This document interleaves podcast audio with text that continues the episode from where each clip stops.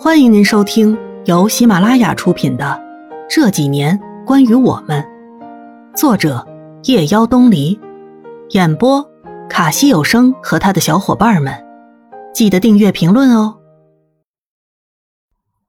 第四集，燕子打来电话说是在朋友家待一宿不回来了，接着兰又打过来说晚上加班，可能也不会回来了。大家好像都很忙。只有我一个人无所事事的样子。我穿着白底碎花棉布睡衣，在屋子里来回晃荡。天完全黑下来的时候，我决定出门。我一直都很喜欢在晚上出来瞎晃。夜晚很静谧，也很安心。夜幕下看不清人的表情，不知道人的眼神里藏着怎样的欲望。我可以不用遮掩，大大方方。甚至是蓬头垢面，没有人看得见我表情里有怎样的疲惫，没有人会说我的眼神冰冷的拒人于千里之外。不管这个城市白天有多冠冕堂皇，到了晚上，大家雅俗共赏，分享烟火。我踏着人字拖，在各个小店子穿梭，我喜欢这样的感觉，没人认识我。我可以随心所欲。过天桥的时候，我忽然回头望，一个小乞丐怯生生的看着我。内心开始纠结。平常这种时候，我会毫不犹豫的掏出身上的零钱，可是现在，我身上只有二十块钱。我现在的处境，连一点点小小的怜悯心都不敢有了。我有些为难。告诉他说：“我身上只有二十块钱，这二十块钱可以维持我一天的生计，保证我可以一天不挨饿。”可是他站在那里，怔怔的看着我，欲语还休。我手里攥着那张被我俩虎视眈眈的二十块钱，狠狠吞了口唾沫。算了，我至少还不是风餐露宿、流落街头，你比我可怜。给你吧。我把钱拿给他，转身离开。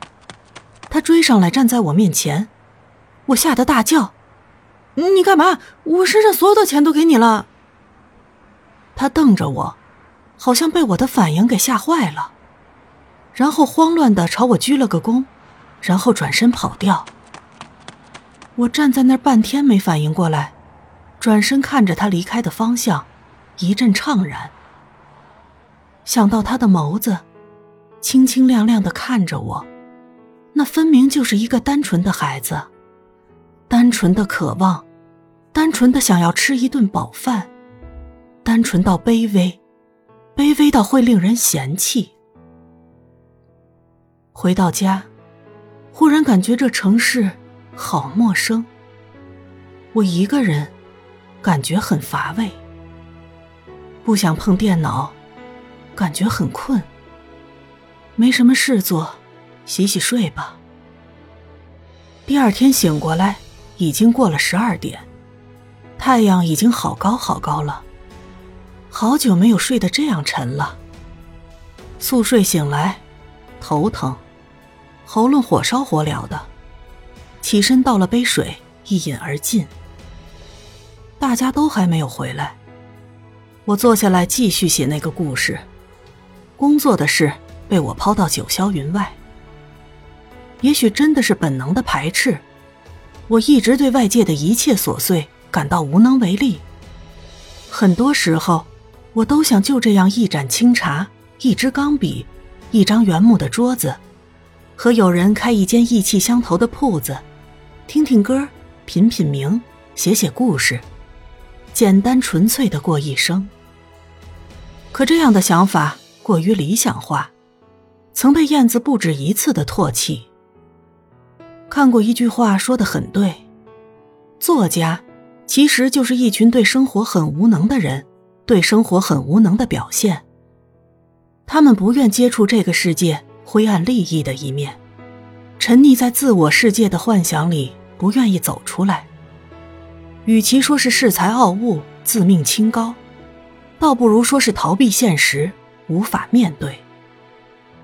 曾经也有想过做一个自由的流浪作家，一切纷扰随心而遇。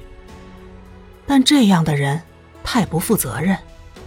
我们有太多牵挂或是被牵挂的人，走到哪儿都会被召回，注定无法流浪，注定有所牵念。QQ 头像一直晃悠，严欢发过来消息。问我跟那谁怎么样了？这真是哪壶不开提哪壶。我这边刚平静下来，又来招惹我。大家都是关心我。高中毕业后见面的时间少了，可一直联系着。